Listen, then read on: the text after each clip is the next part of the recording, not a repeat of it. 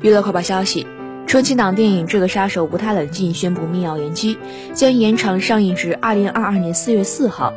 该片拍摄于二零二一年六月二十三号，于二月一号大年初一公映，由闫飞、彭大魔监制，邢文雄编剧并执导，改编自日本喜剧电影《魔幻时刻》，马丽、魏翔等主演，累计票房达到了二十六点零八亿元。电影讲的是小人物龙套演员魏成功、魏翔士。得到当红女星米兰·玛丽时赏识，被邀请出演男一号神秘杀手，却没想到这一切竟是一场危机四伏的戏中戏、局中局。